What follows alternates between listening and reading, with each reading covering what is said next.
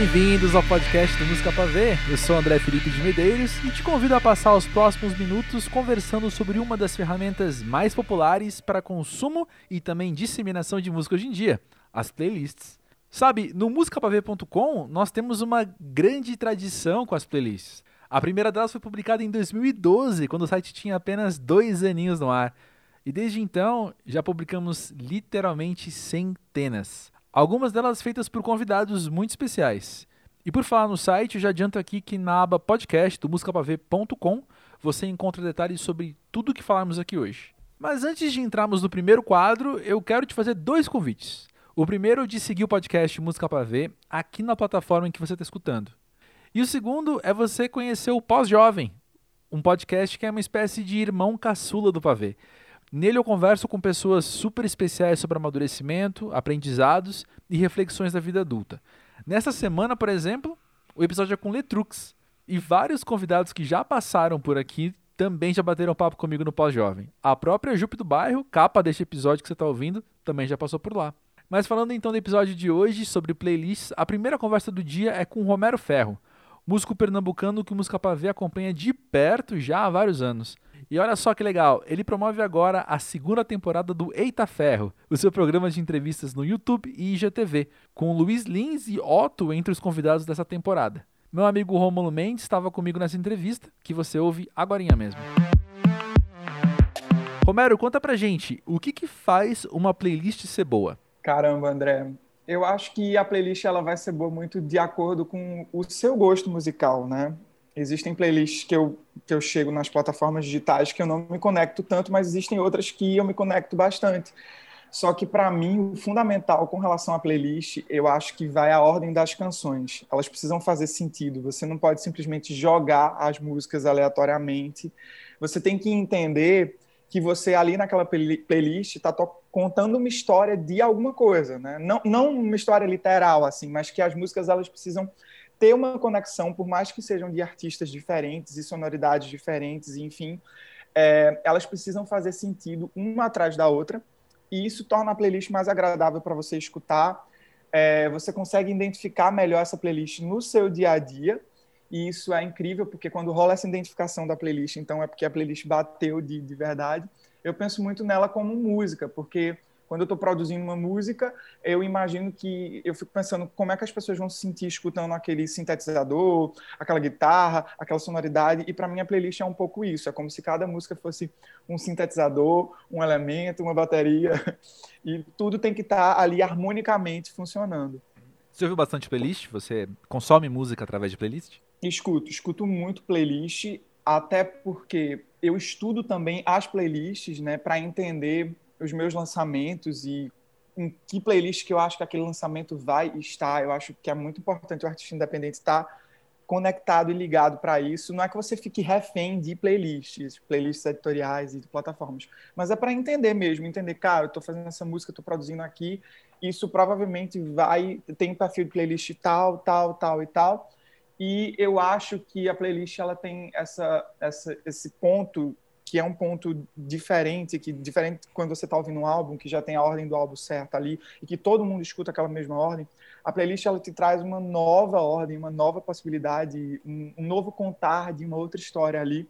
E eu gosto de ouvir playlists por conta disso, porque é sempre uma surpresa diferente. Eu tento não ouvir as mesmas, as mesmas playlists, não sou aquele cara que escuta aquela mesma playlist todos os dias de manhã eu estou sempre procurando novas porque eu gosto de me surpreender com a música que está chegando e caramba, essa música e tal. É interessante, né? Como cada faixa parece ter significados, cores diferentes, dependendo do contexto. Se eu ouço só a música individualmente, se eu ouço ela dentro do álbum em que ela foi lançada ou numa playlist, né? Sim, total. E as pessoas falam muito sobre ordem de músicas. Eu falei disso aqui uhum. no início e faz muito sentido. Às vezes uma música, ela ela faz mais sentido quando ela é melhor apresentada com relação à música que veio antes dela, com relação à música que vem depois. Então você tem como valorizar uma canção ali ou como valorizar uma, uma história. E montar playlist é um processo de pesquisa também. É uma coisa assim, de você ir atrás, ouvir e reunir aquilo que você conhece e ver como esse contato que você tem com diferentes artistas contribui para algo maior. E eu tava pensando que é um processo muito parecido com o que você tem no Eita Ferro. No fim das contas, né? Que é um, um contato muito intenso com pessoas muito diferentes. Conta um pouco sobre o projeto pra gente. Pois é, é você falou de playlist, falou do Eita Ferro. Achei, acho engraçado, porque a curadoria do projeto é minha, com o Maurício, e assim como na playlist, você precisa definir um, um, um sentido maior para tudo aquilo ali. Ah, nessa temporada a gente vai falar, vai puxar mais assuntos para esse lado. E eu sei que tem pessoas que falam assim: ah, não, eu sou muito eclético, então eu vou fazer uma playlist eclética e tal, mas até esse ecletismo ele precisa ter algum sentido, né? E isso acontece, por exemplo, no Eita Ferro, que é um projeto que eu lancei durante a pandemia, completamente durante esse lockdown, e por conta desse lockdown, provavelmente eu não teria feito esse projeto se a gente não tivesse passando pelo que estamos passando. E ele consiste em receber convidados de diferentes histórias e narrativas de vida e lugares é, de diferentes regiões do Brasil para falar sobre temas que estão relacionados à música, mas não diretamente sejam sobre música.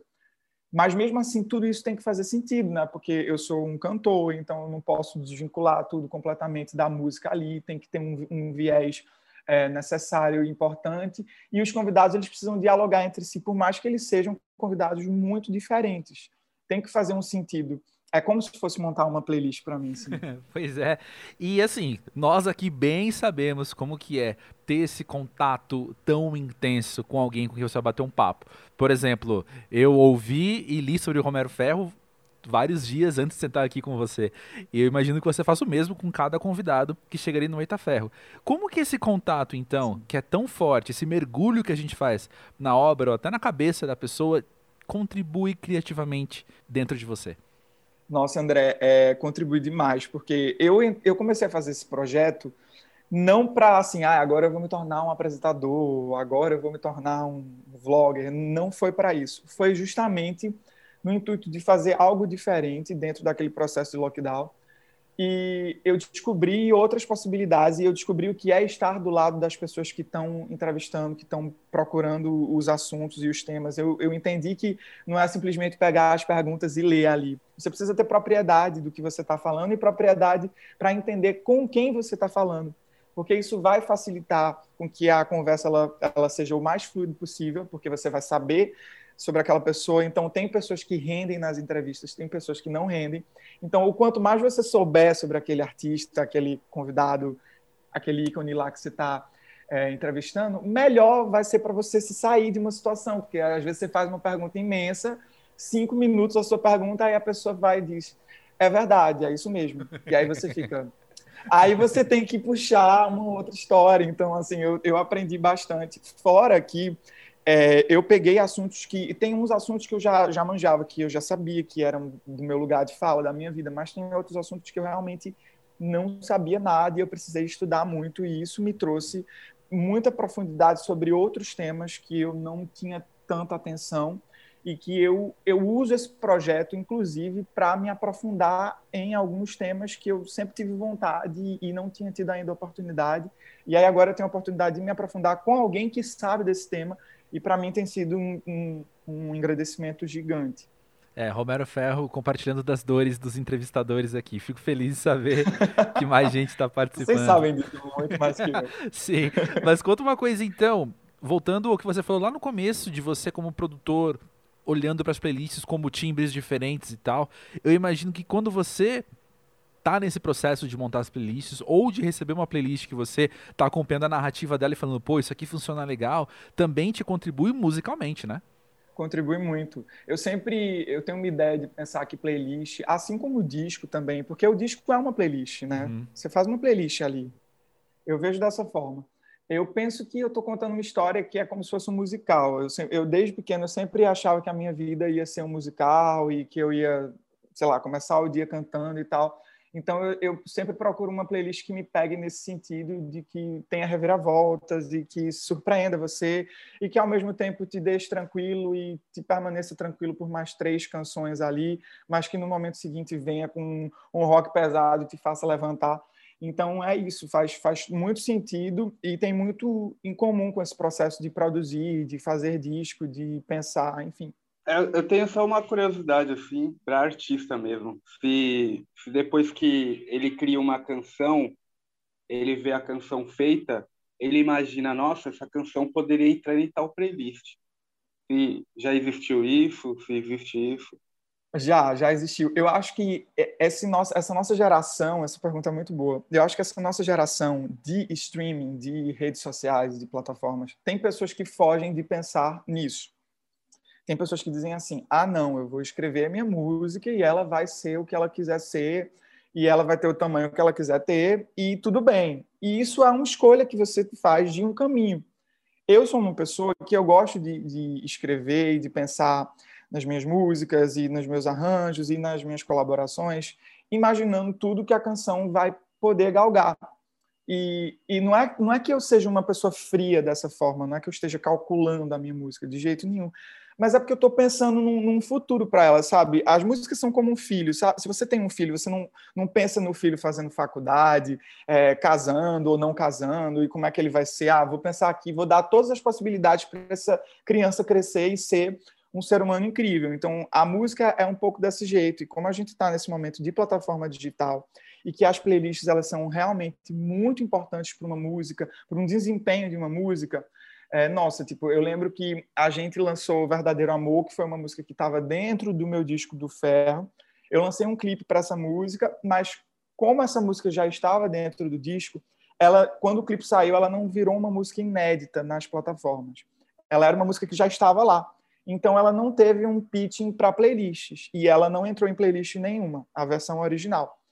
E aí a gente lançou um clipe que foi muito bem sucedido, é um dos meus clipes que tem mais visualização. Essa música, eu arrisco a dizer que é a música que os fãs mais gostam de escutar, de cantar alto no show.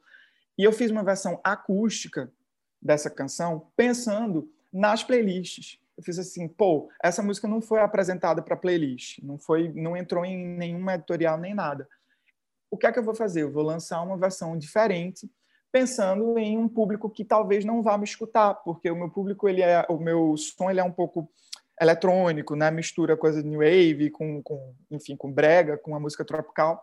Tem pessoas que não se conectam com isso, mas às vezes uma pessoa escuta uma canção voz e violão e ela imagina de um outro jeito e o acústico te dá essa, essa pincelada de você ouvir a canção mais crua e de você levar ela para um, um caminho diferente. E ela te leva para playlists que a canção arranjada com beat eletrônico não te leva. E aí é um pensamento que você tem que fazer até de estratégia mesmo e de, enfim, de entender aonde você quer chegar. E, e deu tão certo esse pensamento dessa canção, por exemplo, que a canção original dessa música, que é a, versão que saiu no disco, ela tem mais ou menos uns 300 a 400 mil plays. E a versão acústica que a gente fez, pensando em, nesse público, pensando em mais pessoas escutarem a canção, ela está chegando a um milhão e ela não, e ela não tem nem seis meses de, lançado. Então, assim, para a gente foi um atestado de caramba, pensar nisso faz sentido, entendeu? É, é você dar longevidade para a música, é você pensar que mais pessoas vão estar ali escutando a canção, né? O mais importante é a canção em si e é sobre como levar ela para mais pessoas da melhor forma possível.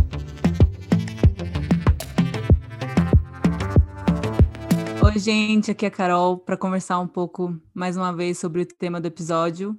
E como sempre, eu levo para um lado mais pessoal.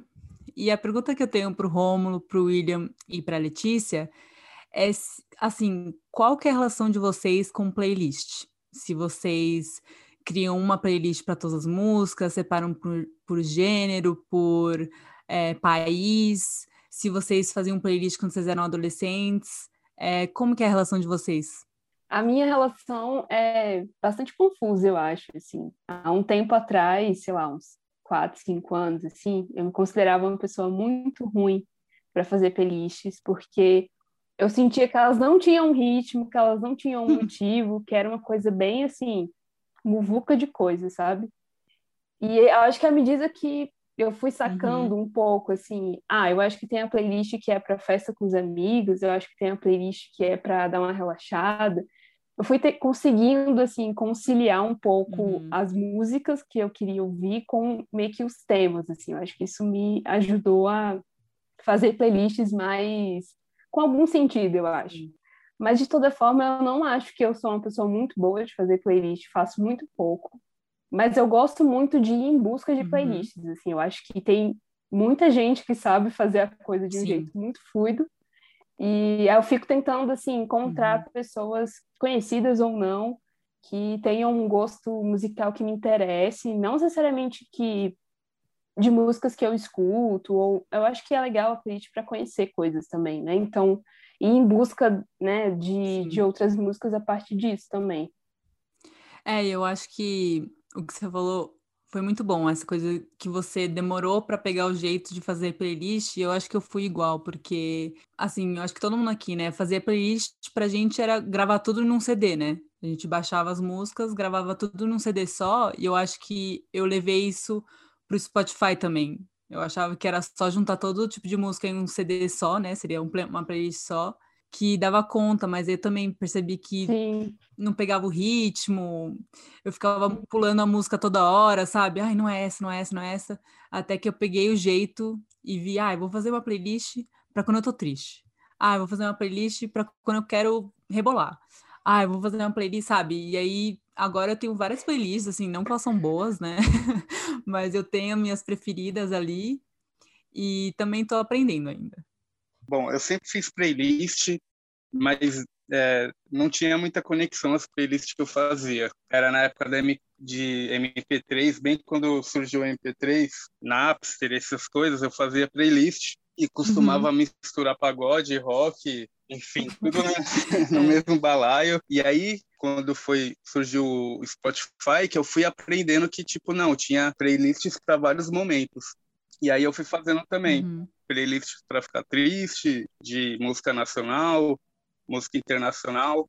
Uhum. Um, um, fato curioso que todas as minhas playlists eu coloco nomes que não tem nada a ver, saca? Uhum. É, eu tenho uma playlist uma playlist de músicas dos anos 90 que chama Cássia Kiss. tipo, é o que vem na hora, saca? O que Sim. vem na hora eu coloco, tipo, aleatório. Muito bom. E você, William? Eu vou mais pro lado que a, que a Letícia comentou também, assim, acho que tem vezes que eu me empolgo demais, e aí você pensa numa playlist, você coloca na ordem, você vai mudando, acrescentando, tirando música, mas tem hora que eu meio que largo de mão, sabe? Parece que o mais legal da playlist é montar e não escutar depois. Sim, concordo. Total, total. Isso é, meu, concordo. é muito isso. Montar é, é... não, não, é, é, como se você estivesse montando assim mesmo uma, uma parada sua e aí depois, sabe, perde a graça. Sabe quando a, a galera fala, ah, eu gosto de cozinhar, mas não gosto de comer minha comida? É meio, é meio que isso, assim mas eu gosto muito de playlist quando eu estou muito fissurado em um artista só. E aí, sei lá, escuto algo novo dele, se ele lançou alguma coisa nova, e aí eu vou fazendo uma playlist para colocar coisas antigas dele, coisas meio lado B, assim. Eu uso bastante desse, desse jeito também. Mas... Disso tudo que a gente falou, eu queria saber se vocês consideram, se vocês acham que existe um jeito certo de fazer playlist porque eu sinto que para mim é muito uma questão de ritmo, assim, de sentir que eu gosto de pensar na ordem quando eu faço, e eu gosto de imaginar que quem fez uma playlist que eu estou ouvindo também pensou de repente. E, e, eu acho que essa coisa de, do ritmo que a playlist segue é, é o que me interessa, assim. É, eu, eu acho que tem. É, é, eu acho que é igual um setlist de um show, né? De, de um artista. Eu acho que tem é, é você acaba montando para dar ritmo para aquela daquele período de tempo, né? Mas eu não sei se tem certo ou errado, assim, sabe? Eu, eu vou fazendo, eu faço e tiro uma música, acrescento outra e vou mudando no meio. Eu acho que meio você vai, você vai pegando o jeito, assim, no uhum. fazendo mesmo, né? Ah, eu concordo. Eu não sei se tem uma maneira certa de fazer, mas ao mesmo tempo eu acho, assim, você tem que, eu acho que vai de cada um. Acho que você vai vendo o seu ritmo, o jeito que você gosta, assim, eu realmente, é, para mim é uma pergunta muito difícil, mas eu acho que não tem, não, um jeito, tipo, certo de fazer. Mas eu acho que aquela coisa que a gente falou, que você acaba encontrando no Spotify aquela playlist perfeita, né? Uhum. Acaba acontecendo. Então, eu acho que não tem um jeito certo, não. Eu acho que é mais você sentir e se fazer faz sentido para você. Acho que tá legal. Acho que é bem democrático assim. Depende da, da, da viagem, da vibe de cada um que está escutando, está montando também. Acho que é bem aberto. E vocês têm alguma playlist preferida de vocês? Do momento? Eu tenho uma que, que na verdade, eu, é uma playlist meio coringa, assim, uhum. assim, meio mutante até. Porque eu, eu até coloco algumas regrinhas para ela, assim, tipo, só pode ter 20 músicas, e é meio que as 20 músicas que mais são na minha ah, cabeça uhum. no momento, Obrigada. saca? Então ela é meio ela é meio rotativa, assim, toda hora eu vou mudando, toda hora muda a posição da, das músicas que estão em cima, mas eu sempre tento deixar 20 e, e eu não posso pular a música. Uhum, pular eu tenho essa regra também, que não pode pular música. Mas é, eu acho que é a que eu mais escuto, geralmente. Eu tenho uma que chama Gatas Isoladas, porque né, a gente tá de quarentena. E é uma playlist que eu divido com uma amiga minha, que a gente vai colocando músicas atuais, mas músicas antigas também, assim, desde, sei lá, Britney Spears até Gaiola dos Popozuda, sabe? Pra gente, tipo, faz muito tempo que a gente não vai em festa, né? Então é meio que pra dar um ânimo aí quando dá uma bad. eu tenho ouvido muito. Boa. É, a minha, eu acho que é Pequenas Alegrias, que só depois eu, eu fiquei fazendo a relação com a Emicida, mas não foi proposital o nome. É, uhum. Essa relação veio depois.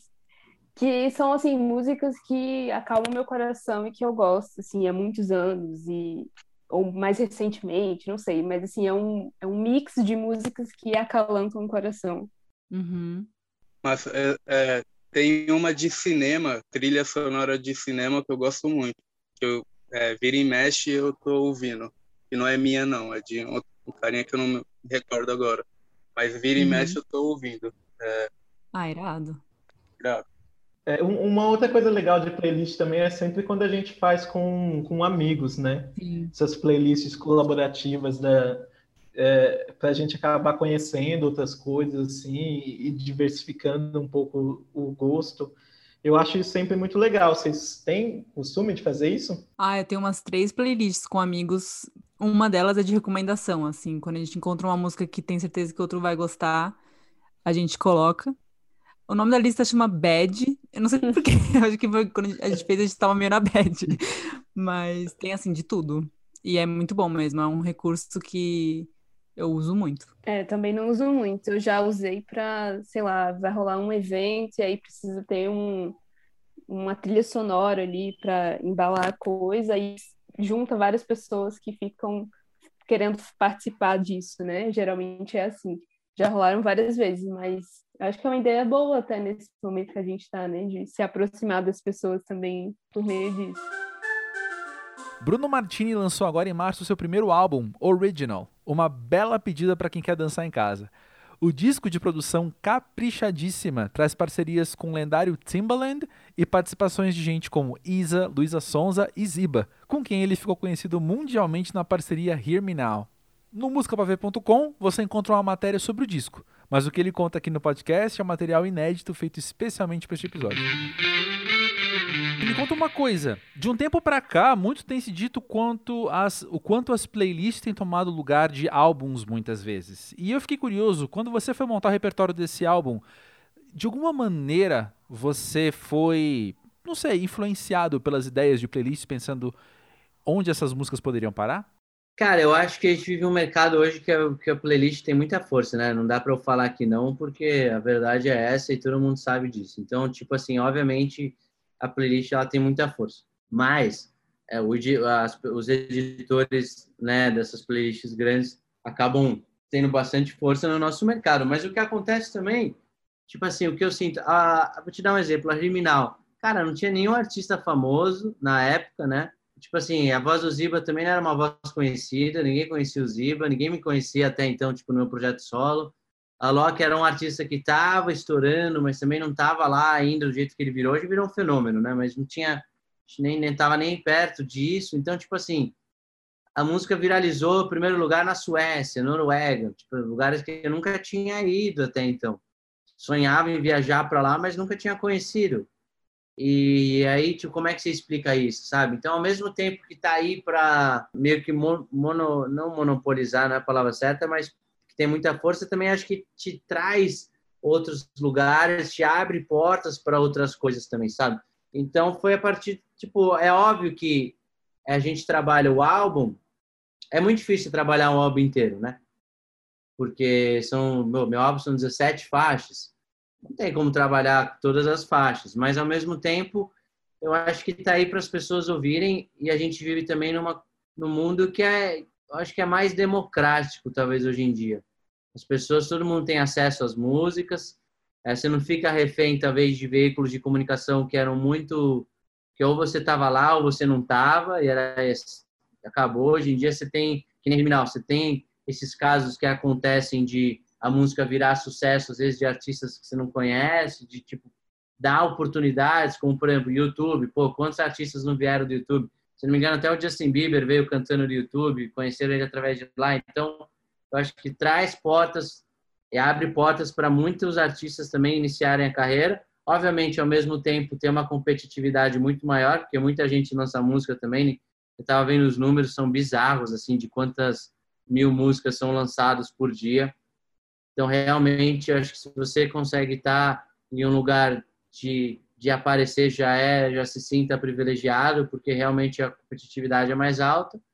Só que também acho que abre portas para todo mundo fazer música. Mas eu ainda acredito, tipo, e eu quero continuar acreditando nisso, que o princípio, princípio básico de tudo isso é a música boa. Então, se você tem uma canção boa, uma música boa, aquilo vai perdurar para o resto da sua vida. Se você faz uma coisa buscando sucesso momentâneo ou procurando uma coisa de momento, eu acho que às vezes pode trazer isso num, momento leve, mas aí eu acho que depende de pessoa para pessoa. Assim, eu sou um cara que eu não consigo, eu tenho certeza que daqui dois anos eu vou ouvir meu álbum e vou estar orgulhoso do que eu fiz. Mas tipo, se eu fizesse uma coisa para fazer sucesso no momento por aquilo, talvez quando eu fosse mais velho eu poderia me arrepender e não ter e não estar feliz com o que eu fiz, entendeu? Então eu penso muito nisso. E as pessoas se esquecem de uma coisa também. A partir do momento que você lança, aquilo eterniza, né? Então, por isso que eu tomo cuidado com tudo que eu faço, com tudo que eu lanço, porque eu acho que tem coisas que eu quero realmente olhar para trás mais na frente e falar, pô, isso aqui eu tenho muito orgulho de ter feito, entendeu? Perfeito, cara, que legal. E conta pra gente, o que que faz uma playlist ser boa? Cara, eu, eu acho que uma playlist ser boa depende muito do seu, é muito pessoal isso, porque eu acho que depende de onde você tá, assim, tem playlists que são ótimas para você estar tá dirigindo numa estrada, tem playlists que são ótimas para uma academia. Então depende muito do que você busca numa playlist, eu acho, né? Do que você quer ouvir de música, qual que é o, a emoção que você está procurando, ou estímulo, ou motivação, ou também a força, você está num momento triste, você está lá, você quer curtir. Eu acho que tem que curtir também os momentos felizes, os momentos tristes também fazem parte da vida. Então você também tem que aproveitar o luto, entre aspas, que é ruim ficar triste. Ninguém gosta de ficar triste, mas quando você está triste, também é um momento de você absorver aquela tristeza, é, sentir, bater no peito e sentir aquilo, né? Então, eu acho que depende muito do, do seu mood, do que você busca numa playlist, né? Acho que é mais por aí. Excelente. Para acabar, então, fala nessas playlists de, de fazer alguma coisa. Playlist para malhar, playlist para namorar, playlist para lavar a louça. As suas músicas do Original vão estar em quais playlists? Ah, depende da música. Eu acho que tem várias músicas que encaixam em playlists diferentes. Eu acho que Backroom Door é uma das minhas favoritas do álbum. E eu acho que tipo é uma música que ela encaixa perfeitamente numa viagem, se dirigindo um carro. Sei, cara, ela é uma música para você ouvir, tipo, é uma música sinceramente para quem gosta de música, assim. E, e para mim é muito legal essa música porque primeiro tem o vocal do Johnny, segundo eu acho que é uma sonoridade diferente Tipo assim, é um negócio meio maluco, não sei o que, que é, mas a gente criou um negócio diferente. Meu pai fez o solo da guitarra no final, então é muito legal isso. Então, tipo assim, é, sei lá o que que é, mas é uma música para você ouvir, tipo, numa estrada mesmo. Você tá num carro, tá viajando, escutar, sei lá, e tem gêneros, tem músicas, por exemplo, Wake Up With You, talvez seja uma música para você ouvir mais numa academia, você já tá um pouco mais animado. Ain't Worried também, escuta mais treinando. Aí tem músicas para você ouvir mais românticas, tipo Say Oh, Stay, são músicas um pouco mais românticas para você ouvir, tal. Então acho que depende muito do seu do seu mood mesmo para ouvir as músicas assim. Pois é, Bruno, uma coisa que me chama a atenção no original é como ele passeia por tantas sonoridades diferentes, por tantos estilos, tantas estéticas. E eu queria te perguntar como é que foi montar esse repertório? Cara, foi muito simples. Eu vou te falar, parece complicado, mas eu vou te falar o porquê.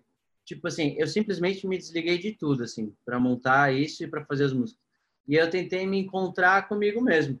Pô, eu sou um cara que eu acordo de manhã aqui, é, eu, eu tenho uma Alexa aqui, eu falo, Alexa, bom dia. Aí ela vai e começa a tocar blues, que é a minha, minha música que eu gosto de ouvir de manhã, uma blues acústica. Aí vai, do nada já tô tipo num, num som um pouco hip hop. Foi o que eu falei, esses três pilares é que eu escuto o meu dia inteiro. E aí termina a música eletrônica. Então, assim, eu me desliguei, mas eu quis mostrar isso para as pessoas. Eu falei, cara, eu quero me encontrar comigo mesmo. Até o nome do álbum é original. E o que, que é ser original, sabe? Que original, a gente às vezes vê coisas que influenciam a gente, que é de fato é muito importante ter influências na sua vida, para qualquer coisa que você faça.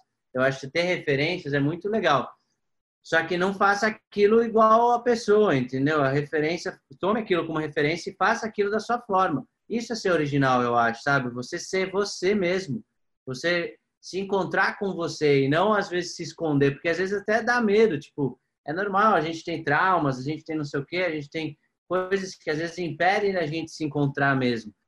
E ou até coisas que fazem a gente se distrair da gente mesmo e tirar o nosso propósito. Às vezes você vai, você faz coisas que não é muito você, mas você faz coisas para ser aceito, né? Isso é muito comum. Eu já fiz um milhão de vezes isso e acho que a maioria das pessoas passam por esse processo. Só quando você tira isso de você e você começa a entender de outra forma, você começa a se encontrar, olhar para dentro, tipo, realmente falar, meu, quem sou eu? O que, que eu quero fazer? O que, que eu faço? O que, que eu gosto? O que, que eu gosto de fazer, entendeu? Às vezes as pessoas não sabem, elas acabam fazendo coisas que nem gosta de fazer, mas está fazendo, às vezes só porque está todo mundo fazendo, entendeu? Isso é na música, é, pô, isso é sempre, né? Pô, a gente, muita gente fica seguindo o som do momento, a sonoridade do que está rolando. Pô, aqui eu tenho que fazer uma música mais assim, fazer aquilo. Mas até que ponto isso você vai se, se, se destacar? Até que ponto você vai ser feliz com isso?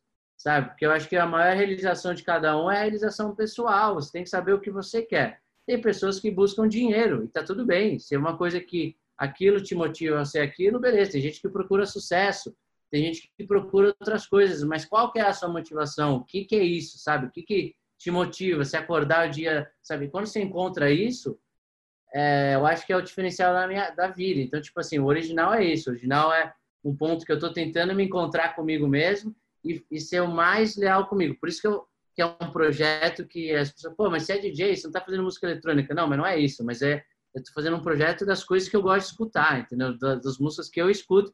Amo música eletrônica, escuto o dia inteiro, não é isso. Mas tem influência de música eletrônica, mas também eu escuto outras coisas. Eu quis mostrar esse lado para as pessoas, entendeu?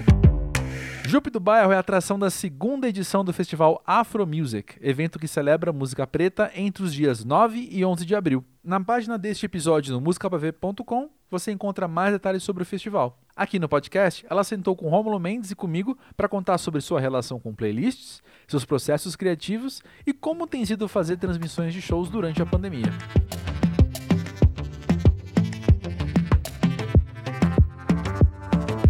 Jupe do Bairro, você faz playlists? Nossa, eu vou te confessar que eu sou a doida das playlists. Assim. eu tenho muitas playlists e elas são, algumas estão fragmentadas, assim, que eu coloco em é, uma seleção de músicas para fazer alguma coisa.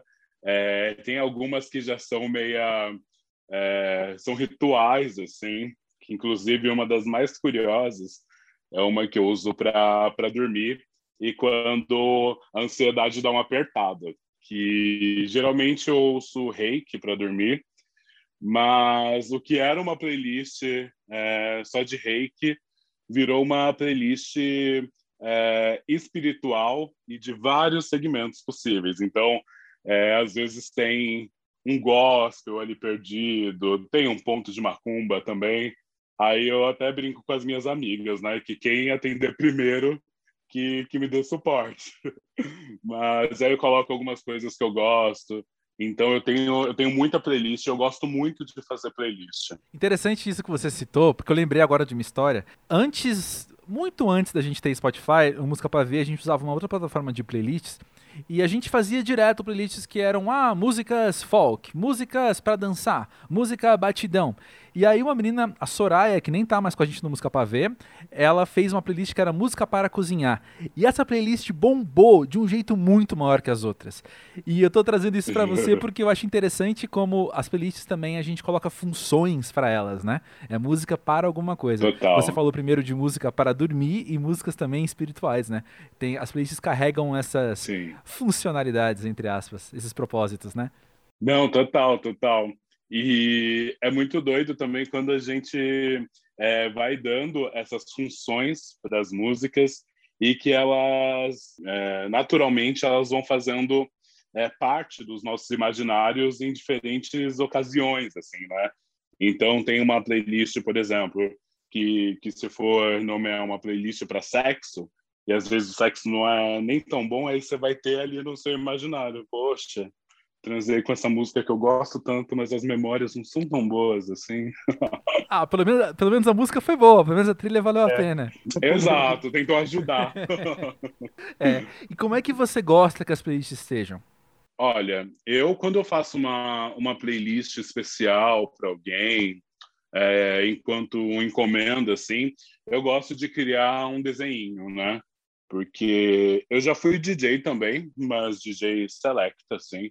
Então eu sempre gostava de contar é, uma historinha. Então eu gostava de, de vir num, num BPM mais lento, e aí vai aumentando, vai aumentando. E daí isso se dá também quando eu penso em algum tema, né? É, sei lá, eu quero fazer uma playlist de é, rap nacional feito por mulheres. Daí eu também quero fazer, eu às vezes faço um degradê é, de tempo, né? Então as mais antigas até aí mais as atuais. E daí as minhas que são é, mais doideiras, assim, às vezes eu vou eu vou metendo sem filtro. Aí vou colocando as coisas que eu gosto. Daí tem a, as playlists que eu gosto de, de ir no supermercado, assim, que já coloca uma coisa mais pesada, e às vezes vem é, um funk, e às vezes também vem uma, uma jovem guarda, assim, e aí é, é mais imprevisível. Mas eu gosto de fazer um desenho, fazendo um, um high-lowzinho, assim, sabe? Uma crescente bacana. Qual que é a playlist ideal para Gil? Olha, a playlist ideal para mim é uma que eu consiga sentir, assim, sabe? É uma que eu que eu sinta até o, o período de onde não tem arrepiar, sim, sabe? Aquela coisa, é. ui, que contamina. E isso pode ser de, de inúmeras camadas e, e sensações também. Pode ser uma playlist que me faça sorrir, que queira me fazer dançar, que me faça chorar, que me faça sentir acolhida. A música tem esse poder de de criar essas sensações físicas e fisiológicas do nosso corpo. Então, às vezes eu busco isso numa playlist também, a possibilidade de, de juntar inúmeras pessoas diferentes, mas com um caminho ali que, quando você vê, você está começando, você colocou o pezinho e se afundou. Legal. E você percebe o seu consumo de música tendo mudado ao longo do tempo? Porque muita gente fala que, ah, hoje em dia as pessoas ouvem faixas soltas. Outros falam, ah, hoje ouve-se mais playlist. E tem gente, e eu sou um deles, eu gosto de ouvir um disco inteiro, por exemplo. Amo eu playlists, amo. tenho várias, mas eu ouço mais discos inteiros. E o seu consumo, como é que se desenvolveu ao longo do tempo? É, não, existem, existem álbuns assim que, que eu gosto de ouvir inteiro, principalmente quando quando se traz uma, uma narrativa é, mais sensorial, assim, visual, aquela música para ver mesmo, sabe? E aí eu, eu gosto, eu, eu sou muito apegado a álbum, eu sempre acho que, que álbum é, é sempre muito inspirador, porque é a maneira que é, o artista, o artista consegue passar é, com mais intensidade né, o que ela quer dizer dentro de um, de um conjunto compilado de suas ideias, assim. É, eu, eu sou a doida da, das playlists, mas eu confesso que, que eu sempre vou é, em álbuns porque é o que me emociona, me cativa, e quando eu quero ouvir, é, paro para ouvir música mesmo, é, aquele momentinho que não é nem colocando uma, uma função para música, quando você quer ouvir música, né, quer parar, se dedicar àquilo, eu gosto muito de, de ouvir álbuns. E daí depois, quando eu já vou é, saindo dos álbuns, eu meto um teaser também, que é o compilado do artista, é, principalmente para conhecer, é uma ferramenta muito boa, né? Que aí uhum. você vai conhecendo é, um pouquinho ali. E as playlists também, é, que não são minhas, né, que eu, que eu vou visitar, elas são ótimas para engatilhar justamente essa curiosidade de artistas. Então, às vezes, eu ouço uma música que eu não conhecia, e a partir dessa música que eu quero procurar se tem uma obra é, inteira é, baseada naquilo, ou se foi lançada só enquanto single. É, aguça muito a minha curiosidade. Você lembra, assim, de cabeça, de cara, assim, alguém que você conheceu por uma playlist e entrou nessa desse redemoinho de descobertas depois? Olha, é, é, o tipo é a pessoa que eu tô mais apaixonada nesse momento. E inclusive eu, eu conheci em uma playlist minha porque eu tinha adicionado para ouvir depois. E daí quando coloquei a playlist nem tinha é, me tocado que tinha é, colocado lá que é o Matheus fazendo rock. E daí eu comecei a ouvir assim, eu falei, gente, mas que que é isso que está acontecendo aqui? Quem é que está tocando? E daí quando eu fui ouvir o o Rolê nas Ruínas, que é o álbum inteiro, é onde eu realmente me conecto totalmente com esse artista. E por isso que eu acho que, que o álbum, né, o EP tem essa magia, assim. Porque aí eu, eu deixei de ser é, uma ouvinte, né? Porque estava ouvindo aquele single naquela playlist e acabei me tornando realmente fã, assim. E daí é quando eu sou extremamente impactada e mandei mensagem falando, olha, isso que você está fazendo é muito foda, é, eu quero trabalhar contigo, vamos pensar em alguma coisa, assim. E aí deu super match, porque ele já me conhecia também. Daí, o que foi aí foi uma crescente também, né? Porque é, saí de ouvinte para fã e hoje nós somos amigos e já estamos trabalhando em música juntos, sabe? E na hora de fazer uma música, você você pensa você pensa tipo num, num desfecho para ela. Por exemplo, ah, fiz essa música, ela pode entrar em tal playlist. Ela poderia entrar em uma playlist X. Se você tem esse cuidado ou não, Olha, eu sinceramente, Rômulo, eu nunca pensei é, em uma música só, assim, eu sempre penso numa narrativa que, que possa ir se contemplando, né? É, com, com Corpo Sem Juízo, que foi o meu EP de estreia, tem muito disso, assim, eu acho que eu fui criando as faixas e daí quando eu sentia é, que faltava algum elemento ou faltava é, alguma coisa que, que eu gostaria de falar, eu já pensava até num plano sequencial, assim. Então, essa vai ser a primeira faixa, essa é a segunda faixa, eu vou ter que fazer a terceira, tenho a quarta, e aí eu vou pensando nesses, é, nesses buracos, assim, e, e isso é, é, quase um pensamento de, de montar uma playlist mas é, nesse sentido assim é mais enquanto obra. É, inclusive quando quando eu lancei é, Corpo sem Juízo, que é meu primeiro EP, eu já tinha pensado é, inclu, inclusive numa numa tríade que desenrola, né? Como eu trouxe nesse primeiro EP é, as, as, três fases básicas de um corpo, que é nascimento, vida e morte. Daí agora já estou entrando em pré-produção, que, que vai ser um EP que vai que vai falar sobre esse desincorporar, o que o que a gente para onde a gente vai depois do corpo, né? Se é uma imersão para o corpo, é, se é um outro lugar que não seja necessariamente céu e inferno, que tenha uma terceira possibilidade, mesmo que seja o purgatório, sim, e dessa descoberta de, de um novo lugar. Então eu, eu gosto eu gosto muito de de assistir o que eu estou criando. E eu acho que eu também sou uma artista é, muito visual, então eu gosto de criar imagens, é, criar cenários, né? E isso é uma espécie já de, de, de roteiro que eu acho que, que se implica muito nas faixas individuais também e como elas podem entrar em possíveis playlists e como eu faço a, a minha seleção sequencial também.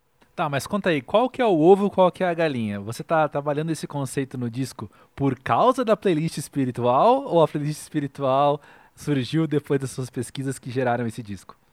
Olha, eu acho que, que as duas coisas. Acho que as duas coisas elas vieram muito muito à tona.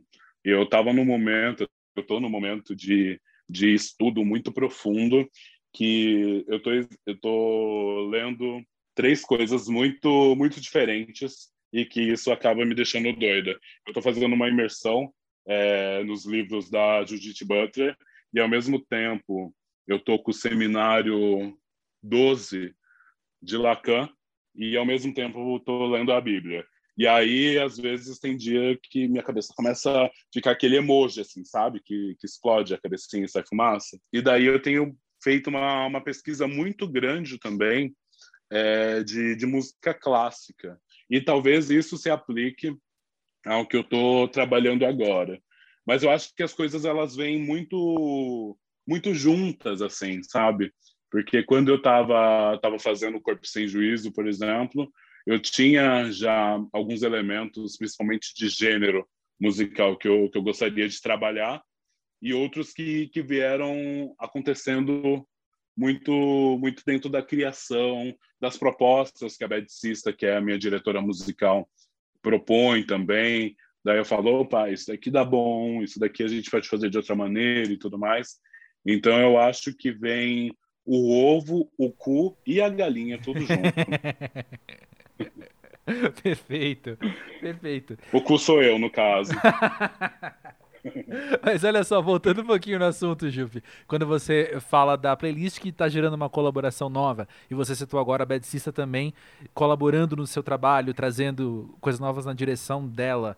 Eu penso que quando você está montando as suas playlists e escolhendo artistas diferentes ali, também é uma maneira de você submeter as influências desses nomes, né? É uma maneira de você se permitir mergulhar com, com o olhar de estudo, como, mesmo, como você falou, né? Com esse olhar mais analítico que te nutre musicalmente, né? Nossa, com certeza, com certeza. E, e eu sempre gosto também de. É isso, porque eu acho que a, a playlist, para mim, ela bate muito como, como essa, essa forma de exploração mesmo. Então, é a partir da playlist que eu vou de encontro com, com essa criação, né, e com esse artista, e daí que me abre um leque de, de possibilidades de encontrar os artistas é, relacionados também. E isso que é muito legal, né? Que, que hoje a gente consegue ter é, esses lugares. É, muitas da, das plataformas é, disponibilizado as playlists desses artistas também. Então é muito legal para a gente saber o que, que a pessoa estava ouvindo para criar e tudo mais. E daí vira acaba virando um, um, lugar. E é muito louco, assim, porque antigamente, com, fora da, da quarentena, eu ficava num, numa situação é, mais receptiva de artistas, então era o que aparecia de fato no meu radar. E hoje em dia, é, desacelerando e tendo é, talvez uma audição até mais porosa para as obras que, são, que estão sendo criadas principalmente nesse momento, eu acabo fazendo uma grande imersão mesmo. Então, hoje em dia, eu tenho um horário que eu paro para ouvir música, né? Que é o horário que eu vou lá, é, vou parar para ouvir música. Religiosamente. E daí já estou imergindo, é, religiosamente. já estou já tô imergindo em, em, outras criações, em outras propostas, assim. É, e, e, isso é, tem, tem sido muito enriquecedor, assim, tanto para quanto de referências e, e entender é, o que está sendo feito nesse momento, porque muita gente fala, ah, as produções pararam e tudo mais. E, na verdade, não. O Brasil está produzindo música para um caralho, assim.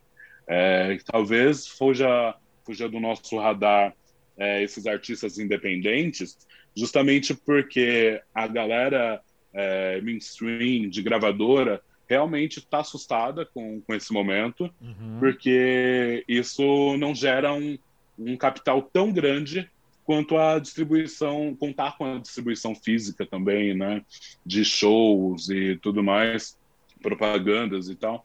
E daí, para artistas independentes que nunca tiveram esse acesso, assim, isso não assusta tanto. Então, as produções independentes continuam acontecendo, e sem contar que, que momentos de caos, assim, é um momento libertador para a arte, né? Diga-se de passagem. É quando a sua criatividade fica mais aguçada, porque sabendo canalizar esse ódio, esse medo, essa raiva que nós estamos vivendo nesse momento, é, pode, pode se encontrar ali uma potência muito grande de criação, né? Verdade. E você é uma pessoa que está bastante em trânsito com outros artistas, né? Eu percebo você sempre junto de outras pessoas e trazendo outras pessoas para dentro do seu trabalho. Então, seguindo então esse assunto de colaborações, conta pra gente um pouco a importância, o valor que tem esse trânsito de ideias para você, esse trânsito de criatividade. Nossa, eu, eu gosto muito de, de fazer colaborações, até porque é, eu acredito que, e eu sou, já, já te falei inúmeras vezes o quão a minha mente é, é criativa e inquieta, assim, e eu gosto muito de trazer é, o que eu tenho pensado, mais o que uma outra pessoa pode propor, e que o conflito dessas ideias pode virar uma terceira coisa.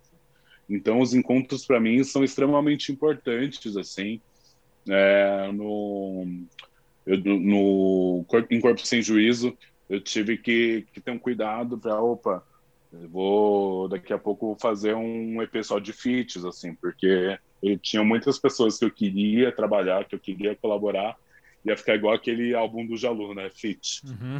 E aí eu tive que tomar um pouco de atenção, mas eu gosto muito de, de colaborar e com, com projetos meus e eu gosto também de, de provocar um pouco de. Ah, trazer uma, um, um outro lugar da pessoa que eu já gosto, já admiro, para que ela possa emergir na, nas minhas ideias, assim.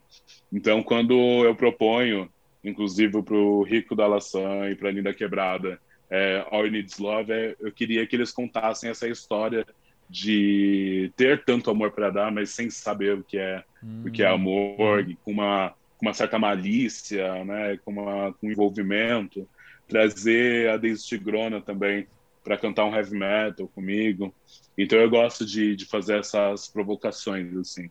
E daí para esse novo trabalho, eu estou propondo também um outro lugar é, para o Matheus, por exemplo, e Edgar, que estamos fazendo, construindo um, um mandelão com solos de guitarra.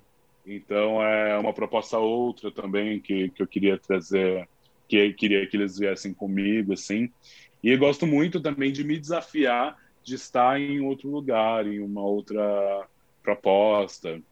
E tenho, tenho feito algumas colaborações que, que estão em andamento, assim, de lugares muito outros, assim é, de pagode, que eu ainda não tinha experimentado, é, numa música, num techno mais batidão, mais pesado, sim. Então, é, eu acho que o encontro ele é, ele é muito importante para a gente sair dessa caixinha e não significa também que você está perdido. Muito pelo contrário, eu acho que você se encontra em outros lugares, sabe? Uhum, uhum. O desafio é muito bom, né? Faz muito bem. E nós falamos das playlists como uma fonte para descobertas de novos artistas. E além das playlists, os festivais sempre cumpriram muito bem esse papel, né? Você chega a um festival, talvez você conheça dois ou três nomes do lineup e você sai com vários favoritos ali daquele, daquela noite, daquela semana, enfim. Como que é a sua relação com festivais? Nossa, é o que eu mais sinto falta. Eu estou acompanhando os festivais online, assim, e, inclusive, o que um dos que mais me impactaram assim recentemente foi do Hack Beat pela estrutura incrível, pelo line incrível é, que eu fiquei muito imerso assim. É, eu fiz curadoria recentemente também para o Festival Bichanagô, que eu queria trazer é, um pouco das minhas playlists. Eu acho que, que o Festival Bichanagô representou muito minha playlist, que eu consegui trazer Alice Guel, Rico da Laçã, Urias, Tássia Reis, Yasmin Turbininha. Foi um grande bololô haha, assim, que, que acabou dando muito certo e que ficou muito bonito. Mas eu sinto muita falta dos festivais é, presenciais, porque, porra, show não, é, é, é um bagulho que, que te cativa, assim, né? Que é, a energia tá ali, e mesmo que seja uma gravação ao vivo, nunca vai conseguir reproduzir o que é ver aquela aquela execução acontecendo assim. Então eu sempre fui é, o último festival, inclusive que eu estive, ah não, foi o Girls, mas eu estava muito corrida, que eu estava em gravação, não conseguia acompanhar os shows. Mas o último show que eu fiz parte e consegui ficar lá também foi o Hack Beat do ano passado, que ainda estava sem isolamento, é, que eu fui, fiz o meu show, e daí, nossa, peguei um, um copinho de uísque e fui pra galera, assim, e tudo mais. Daí a galera fala, ai, vamos tirar uma foto, vamos tirar uma foto. Eu falo, gente, eu tiro foto com todo mundo. Nós vamos curtir essa energia aqui, vamos beijar na boca, vamos suar, vamos dançar, sabe? Porque são momentos que, que de fato você conhece é, o artista e inúmeras camadas, é, que eu acho também muito bonito quando é uma pessoa que que está começando e aí você sente na, na linguagem corporal que ela está um pouco acanhada, está um pouco tímida e daí depois quando você vai em um outro show assim você vê a pessoa tomando conta do palco assim que o palco fica pequeno para ela e e esse lugar também é, de sempre conhecer. E principalmente quando são é, lugares na região festivais da região norte nordeste assim que você consegue conhecer é, os artistas locais né? Nossa é, extremamente enriquecedor. Aí você fala que poxa o tanto que de coisas que eu conhecia no fim não é nada assim como tem gente foda fazendo música e querendo viver de arte e conta pra gente então do Afro Music também, que é teu próximo festival online. O que, que a gente pode esperar da tua participação ali? Nossa, com certeza a minha participação no, no Afro Music foi uma das mais emocionantes assim para mim, porque já fazia um tempo que eu estava fazendo lives, né? Mas é, as minhas lives geralmente são feitas em casa. Então, é, eu que sou a minha DJ, minha técnica de luz, é, eu faço tudo, monto meu cenário, me visto, faço tudo assim. E o Afro Music foi no no Teatro de Contender que dá para dar para ter um gostinho assim, sabe, do que é se apresentar no palco. Eu fiquei muito emocionada. É, eu lembro também que eu nunca, eu nunca tinha me apresentado no teatro de contender. Quero voltar, inclusive, com, com pessoas, né? Afro Music, inclusive, toda a produção, se estiver ouvindo, me leve para lá novamente, hein? Não conte live como, como show presencial. E eu sempre tive muito apreço para aquele lugar, porque eu lembro que um dos, dos shows assim que, que eu mais gosto é do Acústico MTV do D2, que aconteceu lá, que é lindo, lindo, lindo. E eu sempre gostei muito daquele lugar, assim.